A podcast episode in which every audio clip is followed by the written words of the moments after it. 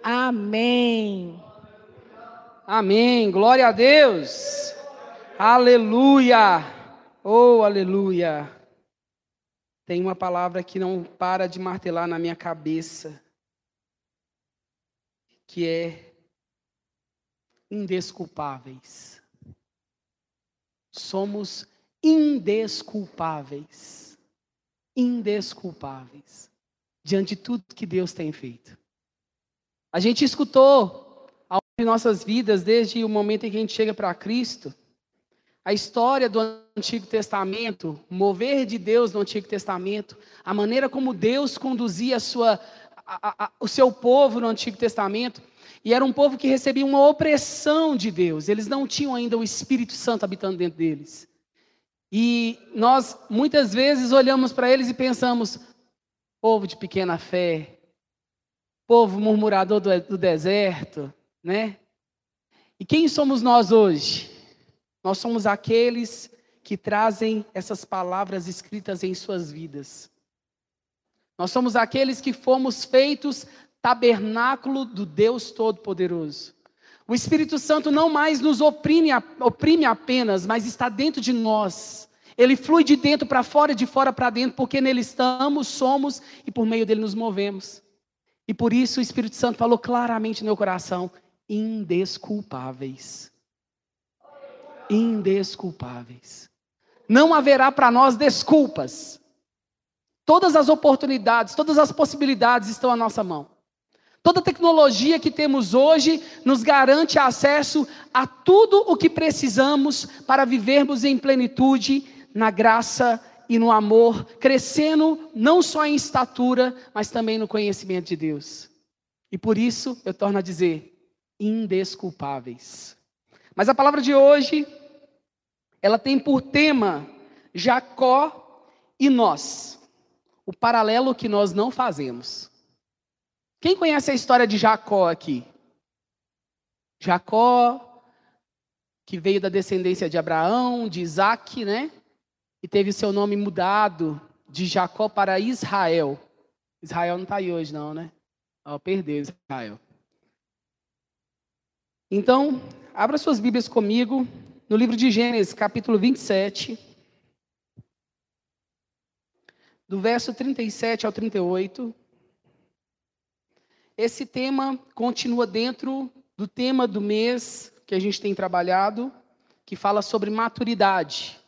Então, nós vamos aprender sobre maturidade com Jacó. E Jacó tem muitas nos ensinar sobre maturidade.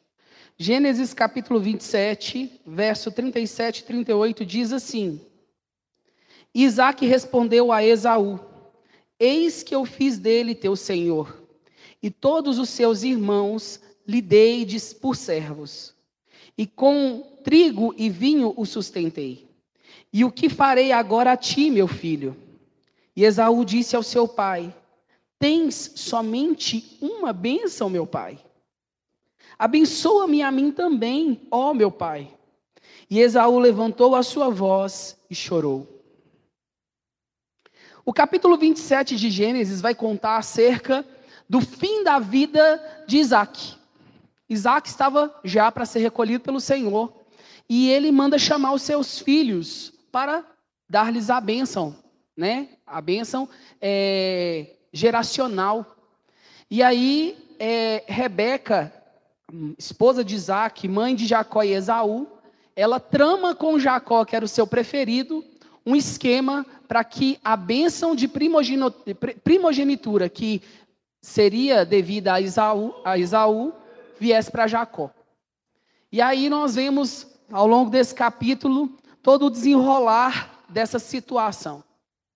E o que eu quero trazer para nós aqui hoje é que esse primeiro momento que nós vemos de Jacó, próximo de receber a bênção é, que viria a dar-lhe o direito de ser pai da nação de Israel, ou seja, Deus faria dele uma nação, e essa nação seria a nação escolhida de Deus, e ele tornaria o seu nome não mais Jacó, mas Israel. Capítulos à frente nós vamos ver isso.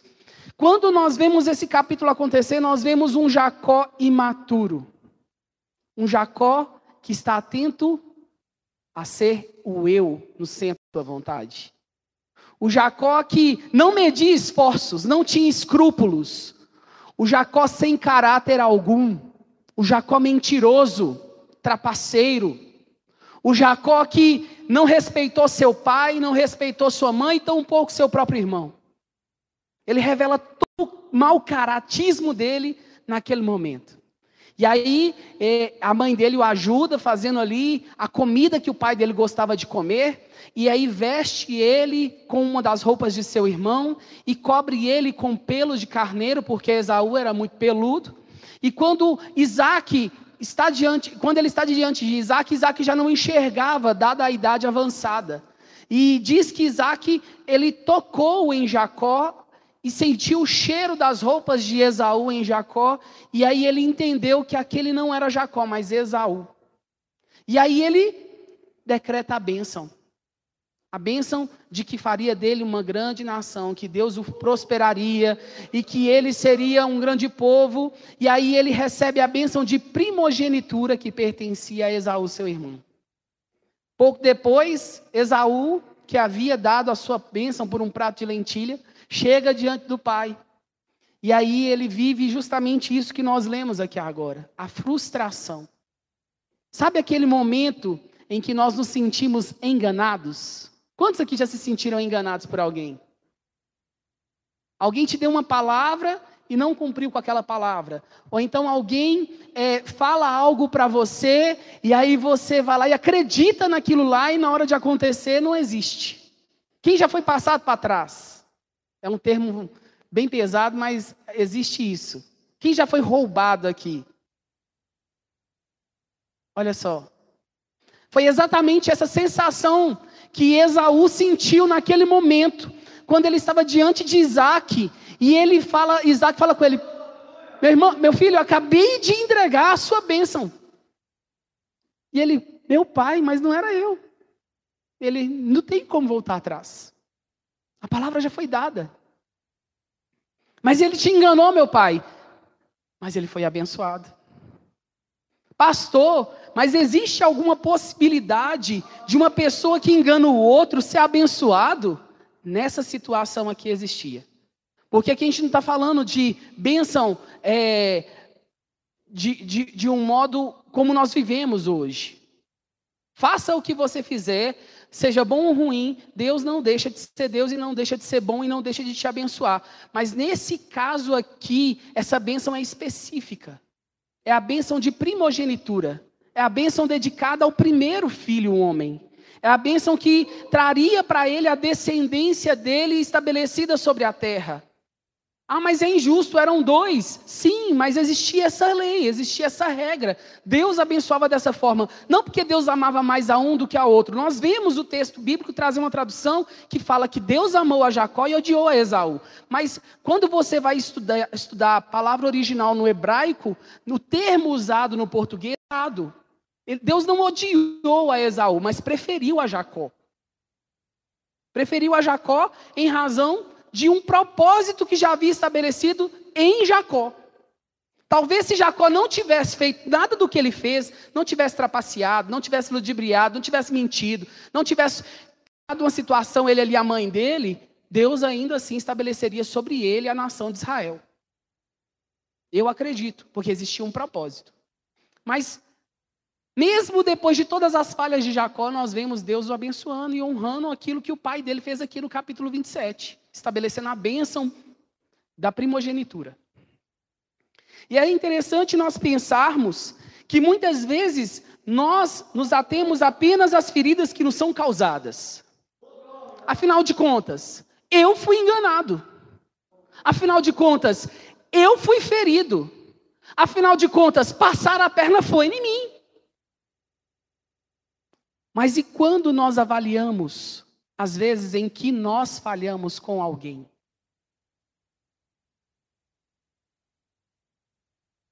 Muitas vezes nós nos colocamos nesse lugar onde só nós sofremos, só nós somos injustiçados. Pobre de mim, coitado que sou. É aquela formiguinha, ó oh, céus, ó oh, azar, ó oh, vida. Mas nós nos esquecemos que muitas vezes, tentando fazer o que é correto, nós acabamos falhando. Nas nossas relações interpessoais, Quer ver uma coisa? Quantos aqui que vivem, marido, mulher, namorado aqui, falaram algo e aí acabaram ferindo seu amor quando aquilo que você falou não era o que você havia afirmado antes? Eu já. Várias vezes eu falei com a Paula, vamos fazer isso, aí depois chegava e falava, não vamos fazer isso não. E ela, mas você tinha falado que vamos fazer?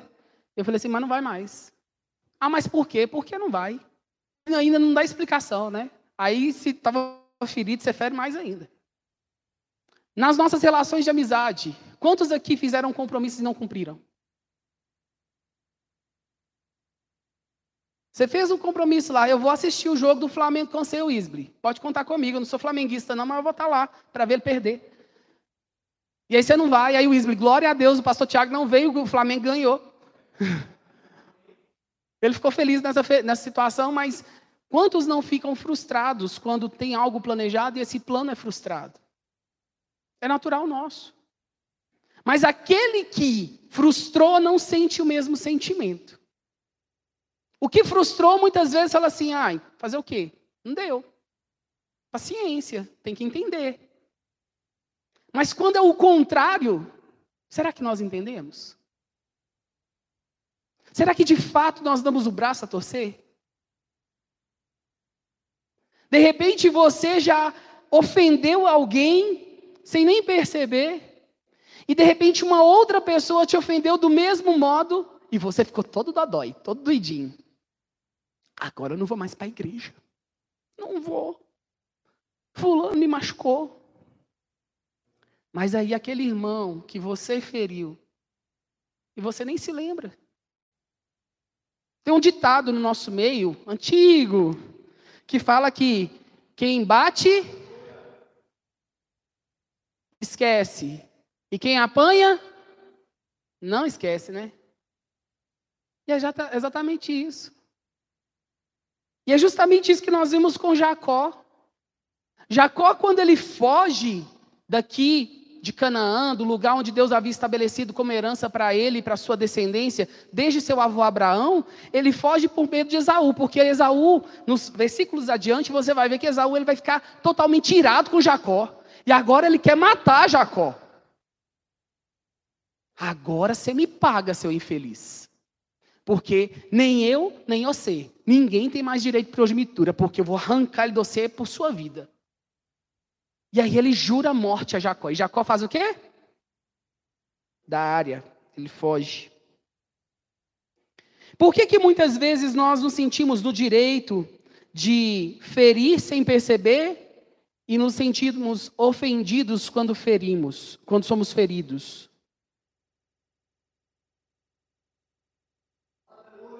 Não foi uma pergunta retórica. É uma pergunta que você deve começar a responder dentro de você aí. Por quê? Por conta de uma coisa chamada eu. Nós somos como crianças.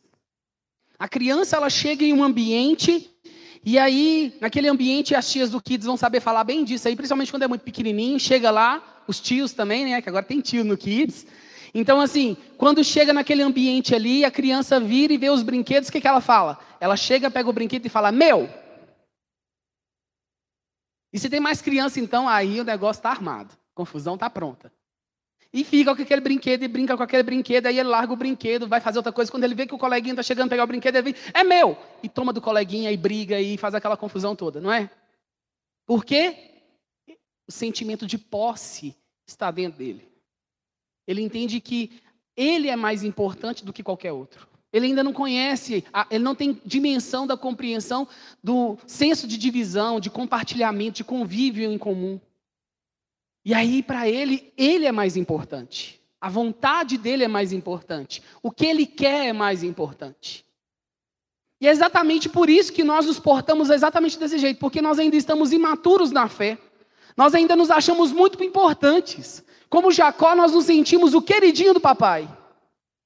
E aí aquela situação, eu oro a Deus, Senhor, me abençoa. Senhor, derrama algo extraordinário sobre a minha vida. Eu creio que essa semana eu viverei um milagre na minha vida. A semana vem, tudo passa, nada acontece, e às vezes acontece coisa pior do que veio na semana passada. E aí o que você faz? 20 horas, tá? Não sei o que, que é não, mas despertou. O que, que você faz? Você dá um pitizinho. Ah, porque eu oro e Deus não me escuta. Será que é porque eu não estou jejuando? Eu vou jejuar então. Aí você começa a fazer o quê? Barganhar com Deus. E na nossa cultura brasileira, barganha é algo muito comum. Nas religiões nós aprendemos a barganhar. Vai lá e oferece isso que Deus vai te dar em troca algo. Tanto, qual seja a religião, gente, eu não estou aqui falando de uma religião única, não. Qual for a religião, em algum momento vai existir um ensinamento errado de que se você ofertar alguma coisa, você vai receber aquilo em troca. Você vai receber algo em troca, algo que você queira.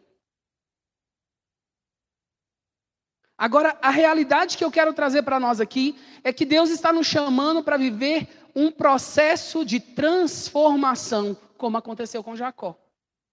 Depois que deu ruim para Jacó, que ele teve que dar a área da terra dele, que ele foi para um lugar que ele não conhecia, que ele deitou e parou no meio do deserto porque ele já estava cansado, com fome, com sede. Você acha que a ficha de Jacó não começou a cair ali, não? Sabe aquela vez que você falou com a pessoa que você fazia alguma coisa e você foi lá e voltou atrás? Aí a pessoa falou: Poxa, eu fiquei te esperando e você não apareceu.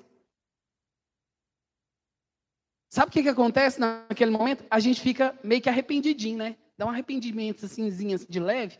A gente fala, nossa, desculpa, não foi intencional.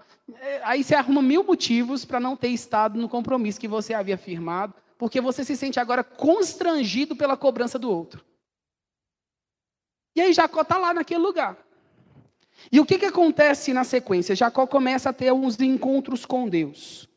Então, para a gente entender Jacó ele descende de uma promessa estabelecida em seu avô Abraão. E é interessante a gente pensar que Abraão era casado com Sara. Sara era estéreo. Correto? Deus abre o ventre de, Sa o ventre de Sara e dá a promessa e Sara gera Isaac. Isaac, filhinho de papai, né? Ao longo dos seus quarenta e poucos anos, papai manda buscar a esposa de Isaac, porque afinal de contas o filhinho dele está um jovem rapaz que precisa se casar. E aí ele manda buscar a esposa. Vem Rebeca. Rebeca era estéreo. Deus abre o ventre de Rebeca. E dentro dela, Deus fala: Tu gerarás duas nações. Dentro de ti há duas nações. E Deus fala: que contendem uma com a outra. Diz que dentro do ventre de Rebeca, Isaac e, Jacó, e Esaú e, e Jacó já brigavam, já lutavam. Tanto é que quando Esaú sai, a Jacó sai agarrado no tornozelo dele. Epa, que eu vou. Eu acho que meu nome tem origem em Jacó, sabe? Porque o significado do meu nome é que vem do calcanhar. Tiago, que vem do calcanhar. Nada a ver, né? Pois é, eu acho que é isso aí. E aí, nós vemos Jacó se casar, e Jacó, nesse processo de se casar, ele se casa com duas mulheres. Por que, que ele se casa com duas mulheres? Ele queria uma, mas no final das contas veio duas. Porque foi passado para trás pelo seu sogro Labão. E aí ele casa primeiro com Lia, achando que está casando com Raquel. Na palavra de Deus fala que é, Jacó amou mais a Lia que a Raquel. Mas não diz que ele não amou a Lia. Ele só não amou a Lia do mesmo modo que ele amava a Raquel. Mas Lia foi a mãe de muitos filhos de Jacó. Raquel era estéreo. Quer ver outra coisa semelhante nos três? Além de suas esposas estéreis, que Deus teve que abrir a madre para poder dar descendência? Outra situação muito interessante que eu quero trazer para vocês. Os três eram mentirosos. Os três eram trapaceiros. Abraão virou para Sara, sua esposa, na época ele Abraão, Abraão e ela Sarai, e fala com ela: Nós estamos chegando em uma terra distante, você é muito formosa, se os homens souberem que você é minha esposa, vão me matar. Então fala que você é minha irmã. Primeira mentira. E quase que ele amaldiçoa toda uma nação por conta de sua mentira. Aí você vê com Isaac a mesma coisa acontecer com relação a Rebeca. Ó, nós estamos chegando num lugar e você é bonita demais. Mesma coisa, mesma coisa, mesma situação. Então fala que é minha irmã para não ser morto. E aí cai nessa mentira. E nós vemos a mesma coisa acontecer com Jacó, só que de Jacó é mais descarada. A mentira de Jacó não ficou em alguns pontos. Jacó é mentiroso desde o princípio. Mentiroso, trapaceiro, confabulador. Se ele quer alguma coisa, ele era obstinado e doa quem doer, ele ia na direção daquilo que era o seu objetivo e ele queria conquistar, seja como fosse. Ele não media escrúpulos e esforços. E aí nós vemos Jacó no deserto, ele tem o um primeiro encontro com Deus. O primeiro encontro que Jacó tem com Deus, ele está dormindo, e aí lá em Gênesis, capítulo 28, do 13 ao 15, vai falar que ele tem uma visão de uma escada, e nessa escada anjos subiam e desciam. E aí Deus dá uma direção para Jacó do lugar para onde ele deveria ir, e afirma sobre ele a promessa: De ti farei uma grande nação. E aí Jacó vai na direção que Deus estabelece. Naquele primeiro processo, Jacó já está arrependido de ter provocado a ira de seu irmão. Então já não é mais o Jacó que nós conhecemos no capítulo 27. Já não é o Jacó enganador, traiçoeiro só, mas era um Jacó, um Jacó que viveu essa realidade, tinha um pouco dessa realidade dele, mas já havia amadurecido um pouco, porque agora ele, se ele pudesse voltar atrás e mudar o seu relacionamento com seu irmão ele faria, mas ele não mudaria o que ele tinha feito, porque ele queria a primogenitura. Ele iria estabelecer esse direito de primogenitura. A, a, uma, a maneira como. Não, fiquei igual um macaco agora. A, a, o, é, a maneira como Jacó estabelece o, o sentimento dele de. É,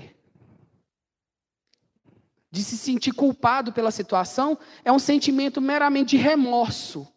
Então ele ainda não amadureceu. Tanto é que se ele pudesse voltar atrás e fazer a mesma coisa do mesmo jeito para alcançar o mesmo objetivo, ele faria de novo, apesar do sentimento que ele estava tendo. Ele não queria que o irmão dele viesse segui-lo para poder matá-lo. Mas esse era o único motivo. E aí nós vemos esse primeiro encontro de Jacó com Deus, onde Deus estabelece com ele aliança e manda ele ir. E aí ele chega na casa de quem? De Labão. E aí ele oferece, ele se apaixonou de cara por Raquel e ele oferece seu trabalho para poder ter direito a se casar com Raquel. E aí ele encontrou um trapaceiro maior do que ele. Quem já achou? Eu costumo a gente aprende no exército que o bom da esperteza que do esperto é que a esperteza come ele. Quem se acha esperto demais em algum momento falha. Em algum momento o esperto vai achar alguém que é mais esperto que ele. E o problema do esperto é que o esperto não depende de Deus, ele depende de sua própria força. O problema do esperto é que ele confia demais na sua perspicácia. E é justamente essa falha, esse é o momento de cegar Jacó.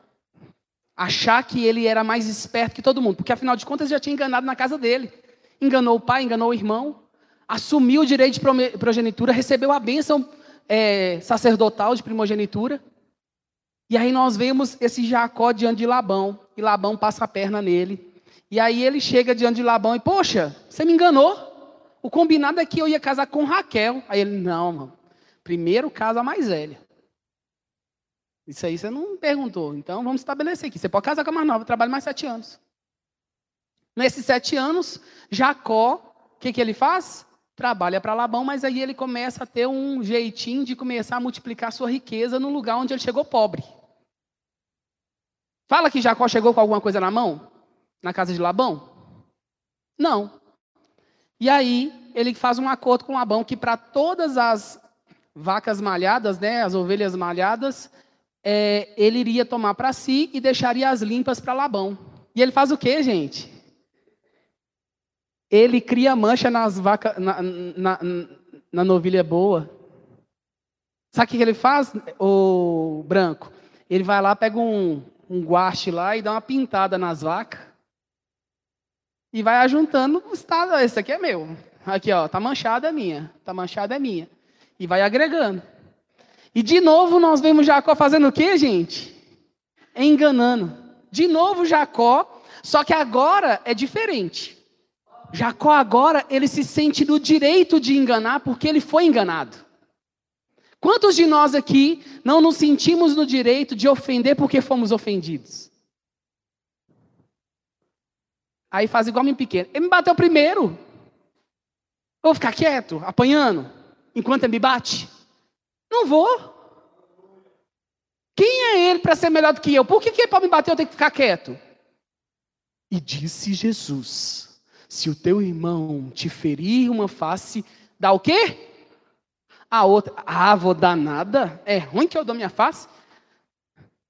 Pastor pisou no meu calo, deu ruim. Que é uma hora o troco volta. E é justamente isso que nós vemos sendo estabelecido aqui. O Jacó trapaceiro agora ele cria motivos para ele continuar trapaceando. E é justamente o que nós fazemos.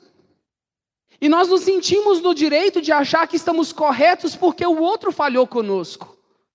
Nós nos sentimos no direito de levar para o outro a responsabilidade de algo que eu fiz.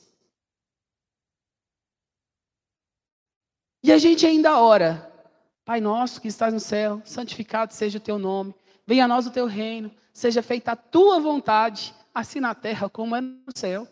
E o pão nosso de cada dia nos deixe ter falta, mas dá-nos hoje. Ajuda-nos a perdoar aqueles que nos ofendem, como nós perdoamos, ok? A quem nos tem ofendido, né? Não nos deixe cair em tentação, mas livrai-nos do mal. Amém. Gente,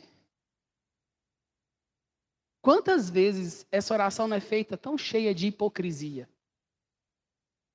Porque na hora que é recobrado de nós, na hora que é requerido de nós o perdão de fato, o que, que a gente faz? Não, ele me bateu primeiro, se ele me pedir perdão, peço. É, me bateu. E é justamente o que a gente vê acontecer com Jacó. Jacó se sentiu ofendido por seu sogro e ele se sentiu no direito de ofender o seu sogro. E o que, que acontece com isso, gente?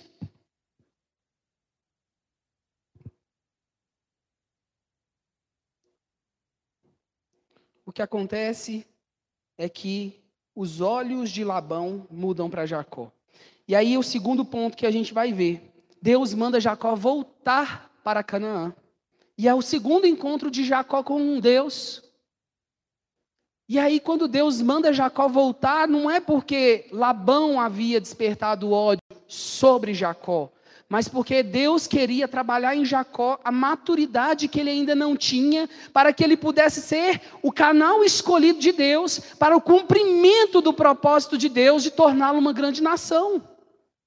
Às vezes acontece na nossa vida o seguinte: a gente está vivendo no erro, no erro, no erro, pisando na bola, pisando na bola, pisando na bola. Mas a obra que Deus começou em nós, Ele é o quê? Fiel para completar até o fim, de, até o dia de Cristo. Então, acontece justamente uma situação que te faz repensar. Acontece uma situação que te coloca naquele momento de fazer um balanço, uma autoavaliação. E é justamente o que Deus começa a fazer com Jacó aqui, quando ele chama Jacó para voltar para sua casa. Eu tenho algo com você, eu farei algo com você. Não tem nada que você faça que vai te fazer cumprir esse propósito da sua própria força, não. Sou eu agindo em você que vou fazer com que o propósito se cumpra em você. A promessa estabelecida sobre o seu avô, sobre o seu pai e hoje sobre você se cumprirá, porque eu sou o Deus que não mudo. Eu não sou o Deus que vario constantemente, mas eu sou Deus que permaneço e a minha palavra foi dada. Só que a gente fica aqui, querendo dar jeitinho porque recebeu a promessa. Segunda Pedro 2 fala que eis que a promessa não tarda, mas ela se cumprirá em seu tempo determinado. E quando fala isso é justamente porque para que a promessa se cumpra, um processo foi estabelecido em nossas vidas para que nós sejamos terreno próprio, preparado, um terreno realmente totalmente à disposição de que aquilo possa acontecer. Um agricultor quando vai plantar, ele primeiro ara a terra, ele vê a salinidade da terra. Antes dele lançar a semente, ele vê as condições da terra, ele vê as condições climáticas. Ele faz uma série de pesquisas para depois ele lançar sobre o solo a terra. Isso não é uma coisa nova, é algo que já acontecia lá atrás. Havia um ciclo que deveria ser respeitado para que a terra pudesse dar o fruto. Não era apenas vou lá e planto. Mas havia uma confiança do agricultor em depositar no Senhor aquelas sementes que seriam plantadas naquele terreno. E o processo é justamente isso: o preparo do terreno das nossas vidas, para que a semente da promessa tenha condições próprias para ela poder crescer, germinar e dar os frutos que precisa ser dado. Se Deus te deu uma promessa de colocar sobre a sua vida uma unção de rei, não é porque Ele quer te fazer um homem milionário e rico, mas Ele quer te usar como mantenedor da obra dele. Ele vai confiar a você uma porção muito maior do que tem confiado talvez a mim, para que você seja aquele que saiba administrar com sabedoria aquilo que Ele coloca na sua mão. Nada do que Deus nos dá, nos dá para ficar retido em nós. Eu já falei isso aqui antes. Todo propósito de Deus vai seguir um, um processo para que não fique retido em nós o, o propósito. Aquilo que Deus tem para mim enquanto indivíduo sempre terá o objetivo de alcançar o coletivo. Só que a minha imaturidade me impede de ver isso. Porque eu continuo como criança. É meu. Sou eu. Eu quero. No meu tempo com as minhas condições. E aí eu não vejo o resultado, o que, que eu faço? Procuro por atalhos. E aí Jacó volta para sua terra, mas nesse caminho de volta, Jacó tem o seu terceiro encontro com Deus, que acontece em Manaim, que está lá em Gênesis capítulo 32, do verso 26 ao 28. E em Manaim, ele faz o quê? O que, que acontece, gente? Qual que é o episódio de Manaim?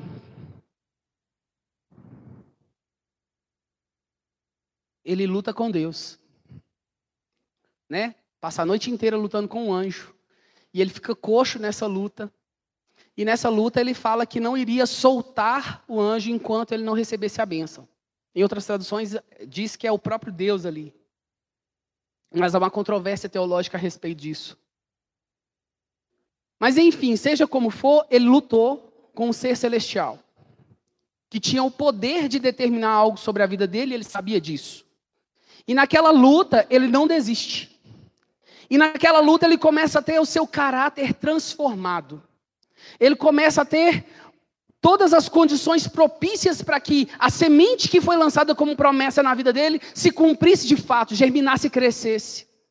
Em Manaim, é, Jacó, Jacó ele começa a ter uma transformação de mente, ele começa a crescer espiritualmente, ele começa a entender que ele dele mesmo não poderia fazer nada, mas ele dependia do Senhor e da sua graça, dependia do amor do Senhor e da sua misericórdia. E aí ele começa a viver essa nova experiência em Deus, agora ferido, marcado. E muitas vezes nos nossos processos nós seremos marcados. Porque essa marca vai trazer em nós a memória daquilo que Deus quis fazer para nós estarmos prontos para que a promessa se cumpra em nós. E é importante eu entender isso. Nós vivemos num tempo em que processos são irrelevantes. Ninguém mais quer viver processos, se é que quis algum dia. Nós queremos o resultado, porque afinal de contas o que eu quero é o resultado. E nós chegamos num estágio agora pós-pandêmico em que existe curso para tudo e todos os cursos querem te deixar milionário. Quem aqui não quer ficar rico? Ninguém. Glória a Deus. Ah lá, ó, tem gente querendo ficar rico. Curso para tudo. Ó, você não vai precisar de fazer marketplace, você não vai precisar de fazer nada, mas você vai ganhar dinheiro com o seu celular na mão. Aí a pessoa, o filho de Jeová, eita glória, vou para o Instagram. E acha que vai ser simples assim. Porque hoje é entregue não o processo, mas o resultado. Não é mostrado como antigamente que fala, ó, o resultado é esse, mas para você chegar nesse resultado, tive que trabalhar, tive que estudar, tive que correr atrás. Tem gente falando que faculdade hoje é desnecessário. Estudar para quê? Todo conhecimento está na internet. Eu vou investir em mim num conhecimento disponível já gratuitamente, e eu vou montar minha empresa e eu vou ser dono de mim mesmo. E aí, de novo, a gente volta àquela redoma. Olha que meu umbigo é grande, hein? E eu fico presa nesse negocinho aqui, ó, no centro da minha vontade, dentro do meu eu. Pouco me importa se os meus objetivos vão ferir aqueles que eu amo. Importante é que quando eu alcançar os meus objetivos, eles também serão abençoados. A gente ainda tem essa máxima.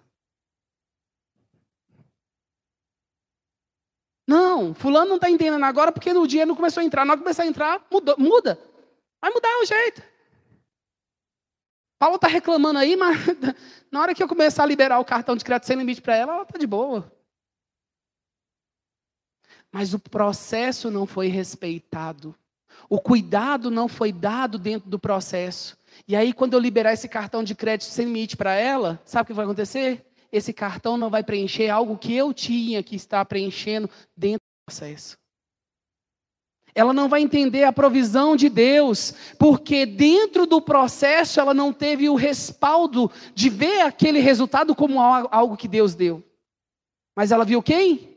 Tiago, como maluco, fazendo o negócio dar certo, ferindo os outros se precisasse ferir, passando por cima de quem precisasse passar, porque afinal de contas eu quero ser rico.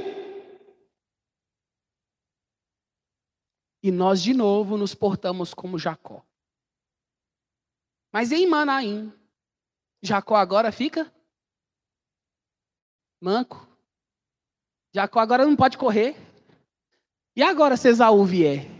Porque antes ele confiava na sua força. Os dois têm a mesma idade. Os dois têm o mesmo vigor. Se ele vier, eu dou a área. Ele só é mais forte que eu, vai me bater mais. Só que agora ele está manco. Ele foi incapacitado. Agora ele depende de Deus, do cuidado de Deus, da graça de Deus.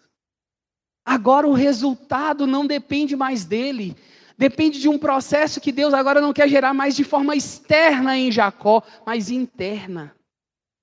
E tantas vezes nós não entendemos esses processos internos que Deus gera dentro de nós num processo em que Deus nos chama para um lugar secreto, não para nós gastarmos tempo com Ele, porque ninguém gasta tempo com Deus, para nós investirmos tempo no nosso relacionamento com Ele. Para nós termos esse tempo onde nós podemos ser cheios de fato de algo que ninguém aqui é capaz de nos dar. Algo que só o próprio Deus pode nos revelar a respeito de nós mesmos. E muitas vezes, nesse processo de lugar secreto com Deus, o que Ele vai revelar é o meu mau caráter. A minha falta de cuidado, de escrúpulos com aquele que eu digo que amo. A minha falta de cuidado e escrúpulos com o ministério que Deus tem confiado nas minhas mãos.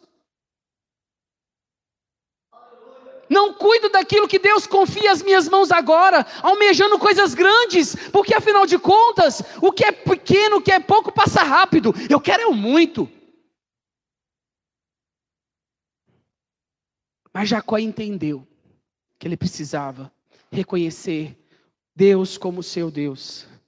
Em Manaim, ele escolheu não mais uma bênção, mas escolheu viver sobre a dependência de Deus escolheu estar debaixo das mãos do Deus Todo-Poderoso, estar debaixo do cuidado de Deus, sendo prosperando a partir de quem Deus era para ele, do amor e misericórdia de Deus sobre ele. Ele não estava mais apegado a uma promessa, porque agora ele entendeu que o que ele fizesse não seria suficiente para o cumprimento da promessa, porque Deus iria cumprir a promessa independente do que ele fizesse. Ele entendeu que agora o que ele precisava fazer era depender e confiar em Deus. E aí nós vemos um próximo encontro com, Deus de Jacó, que é o quarto encontro, quando Jacó volta a Betel. E nesse quarto encontro de Jacó em Betel, Jacó já não é mais um jovem imprudente, imaturo. Já é um pai de muitos filhos já vivenciou várias situações dentro da sua casa, e dentre essas situações, a perda do seu filho, querido, amado, filho de Raquel, José. E ele chora a morte de José. E aí, algo que transforma muito o ser humano é a dor. A Dani, psicóloga, está aqui e ela vai poder falar isso com mais propriedade de forma técnica. Mas a dor, ela transforma o nosso caráter e a nossa perspectiva acerca do mundo. Quem passa por algum momento de dor não enxerga mais o mundo do mesmo jeito. E foi o que aconteceu com Jacó. Ele não consegue mais depositar a confiança dele em bens, em carros, cavalos, em bois, em gado, em servos e servas. Ele agora começa a depositar sua confiança em Deus, porque algo muito precioso lhe foi tirado. E em Betel nós vimos Deus estabelecendo sobre Jacó a afirmação de que faria dele uma grande nação. E ele começa a trazer nomes aos seus filhos, e cada filho como sendo uma tribo de Israel. E Deus muda o nome de Jacó, e agora Jacó não é mais chamado de trapaceiro, mas de Israel. O povo separado de Deus. Ele não é mais chamado pelo nome de um homem, mas pelo nome de uma nação. E em Betel, nós vemos um Jacó bem transformado, amadurecido. Um Jacó que já não olhava mais para o seu próprio umbigo, mas sabia observar as necessidades daqueles que estavam à sua volta. Mas chegou um tempo ali em que houve fome sobre a terra. E durante esse tempo de seca e de fome sobre a terra, nós vemos Jacó ter o seu último encontro com Deus, que é quando Deus manda que ele vá para o Egito e diz para ele que ele seria com ele no Egito, iria o fazer, iria o abençoar dentro de outra nação. E aí Deus levanta José, um de seus filhos, como o abençoador de sua casa. Deus preparou todo o terreno para que a promessa estabelecida sobre Jacó não morresse. E quantas vezes conosco não acontece isso?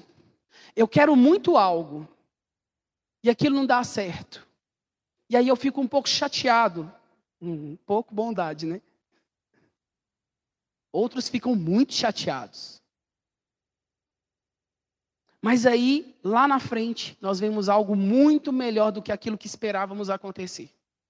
E aí a gente começa: Nossa Deus, o seu amor não tem fim, o seu amor nunca falha, a sua misericórdia sobre mim. Obrigado, Deus, porque aquilo que eu pensei era insuficientemente pequeno diante do que o Senhor tem para mim.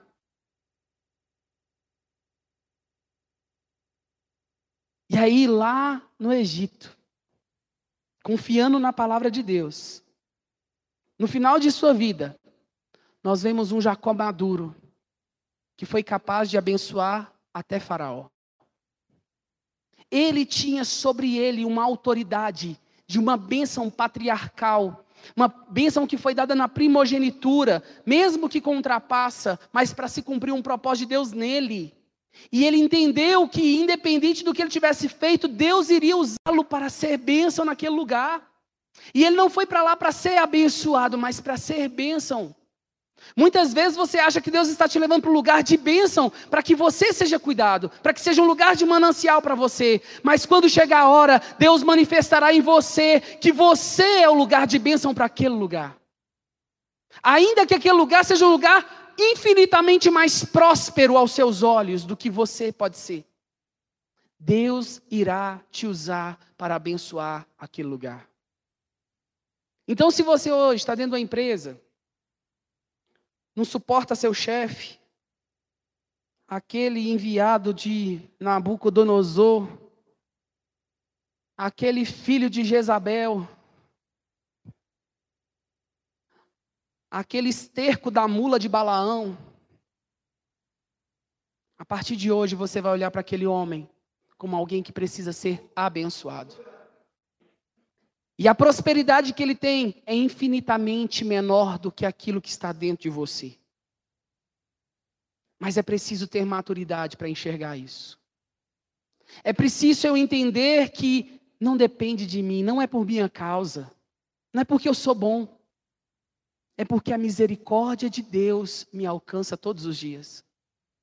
É porque hoje, como eu disse lá no início, eu sou tabernáculo do Deus vivo. Paulo disse: Eis que vos envio como cartas vivas de Cristo. E quem se vê como uma carta viva de Cristo e vive como carta viva de Cristo é alguém que já se achou maduro na fé. É alguém que entende que vão vir, vão pisar no meu pé, mas não cabe a mim retrucar o pisão que eu levei no pé, cabe a mim abençoar essa pessoa, para que ela seja alcançada por essa graça que me alcançou. Chegamos em um tempo em que o Evangelho não tem mais tanto espaço para ser pregado com palavras, as pessoas esperam de nós atitudes, e não esperam atitudes de bonzinho, queridinho, oh que fofinho. Esperam atitudes de homens e mulheres que de fato são maduros, que não usurpam para si um bem que não é seu, mas entendem que aquilo que tem deve ser compartilhado com todos. Essa semana, conversando com o Lucas, a gente estava sentado ali conversando e nós chegamos a um consenso que sempre chegamos nas nossas conversas. É muito fácil ser crente com crente. É ou não é? Ser santo com santo? Uh, charamanaia. Eita glória.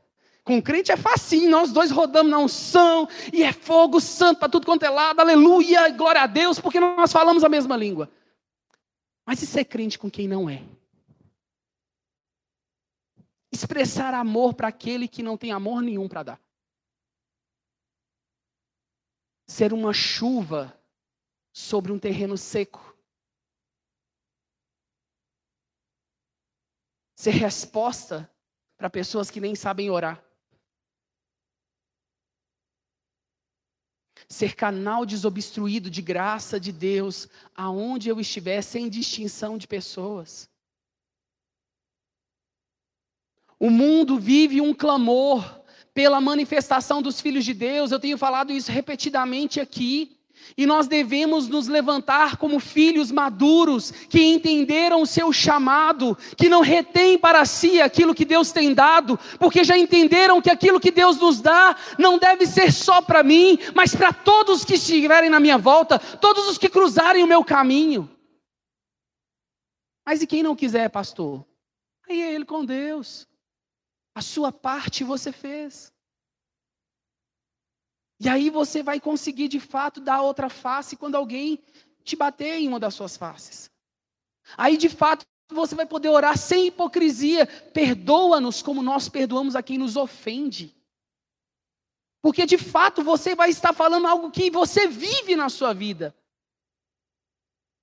O amor não é pautado por um sentimento, o amor é uma decisão que nós devemos ter todos os dias, que se revela em um sentimento, mas primeiro é amadurecido em uma decisão. Não tem como eu esperar que o amor resolva todos os problemas por ele mesmo. Eu tenho que ter a minha atitude de fé. Fomos alcançados pela graça de Cristo Jesus mediante a fé nele. Mas Tiago diz que essa fé deve produzir em nós obras que revelem a glória do Deus Todo-Poderoso em nós. Por isso nós somos indisculpáveis. Nós somos indisculpáveis, porque hoje nós temos acesso a uma teologia livre. Hoje nós temos acesso a um conhecimento, qual seja ele. Hoje a informação está por todos os lados. Hoje você abre o YouTube e pode escolher quem é o pregador que você vai ver. Você pode fazer o curso teológico que você quiser, escatológico que você quiser. O acesso à informação hoje está muito maior e isso tem mudado, inclusive, a forma de relacionamento do poder de consumo das pessoas.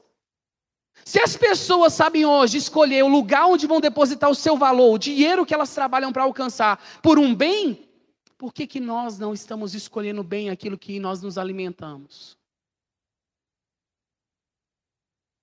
Por que, que muitas vezes nós nos perdemos naquilo que Deus quer falar conosco? De repente, o pastor não é a pessoa que Deus vai usar para falar com você. A pessoa que Deus vai falar com você é o próprio Espírito Santo dentro de você, no seu lugar de solitude com Deus no lugar onde você vai se colocar diante dele, lendo a palavra e falando: fala comigo, revela essa verdade para mim, para que eu não seja levado por qualquer vento de doutrina. O maduro não espera que o outro coloque comida na sua boca. O maduro ele busca alimento não só para ele, mas para todos. Prova disso? O homem mais maduro que nós conhecemos, o nosso mestre Jesus. Ele reúne o povo em um momento em que o povo já estava cansado, com fome e não tinha como dispersar o povo. E os discípulos falam: Mestre, é bom que nós mandemos eles de volta para casa porque não temos alimento para todos. E naquele momento algo extraordinário acontece. Jesus diz: Traga-me o que temos. E o que, que nós temos? O que, que eles tinham? Cinco pães e dois peixinhos. O primeiro McFish da história. Se você não comeu um McFish, vai lá para você poder conhecer o que, que eles fizeram naquele dia. Estou brincando, tá, gente? Mas enfim, sanduíche de peixe com pão. E aí diz que naquele momento ele fala, ele orou, deu graças, obrigado, Senhor, por esse alimento, por essa provisão do Senhor nas nossas vidas, e ele vira e fala: reparte e dá para todos. Diz que todos receberam e que sobraram cestos cheios daquele alimento. Sabe por quê? Porque existia um maduro naquele lugar, entendendo que a graça de Deus estava ali. Entendendo que o sobrenatural de Deus não iria alcançar somente a vida dele, mas a vida de todos que estavam naquele lugar junto dele, seja qual fosse o número. O que você espera é uma cura? Ele é poderoso para te curar. O que você espera é uma provisão? Ele é dono do ouro da prata, ele pode te dar, sem que você faça nada por isso. A única coisa que ele espera de nós é entrega real, confiança, dependência. O verdadeiro avivamento só vem quando nós estamos vulneráveis. Quando nós não temos mais o controle. Pastor Márcio falou isso algumas semanas atrás, em uma das nossas mentorias com os pastores de Lagoinha, ele falou isso. Sabe quando que o avivamento chega? Quando você perde o controle. Perca o controle. Pare de ter o controle das coisas na sua mão. Entregue para Ele. Pai, até aqui eu fiz da minha própria força e o resultado foi esse. Mas agora eu confio no Senhor e eu confio no Senhor que eu tenho para que o resultado seja seu e não meu. E eu te garanto que o resultado que ele vai te dar será infinitamente maior, infinitamente melhor. Prosperidade não é ter dinheiro. E maturidade não é ter conhecimento. Conhecimento ajuda a se tornar maduro, mas não é suficiente para se tornar maduro. Para você se tornar maduro, você precisa primeiro entender, enxergar e se submeter ao processo que Deus estabelece para você. Para que você possa almejar o resultado, que é o cumprimento da promessa. Esse é o plano de Deus para nós.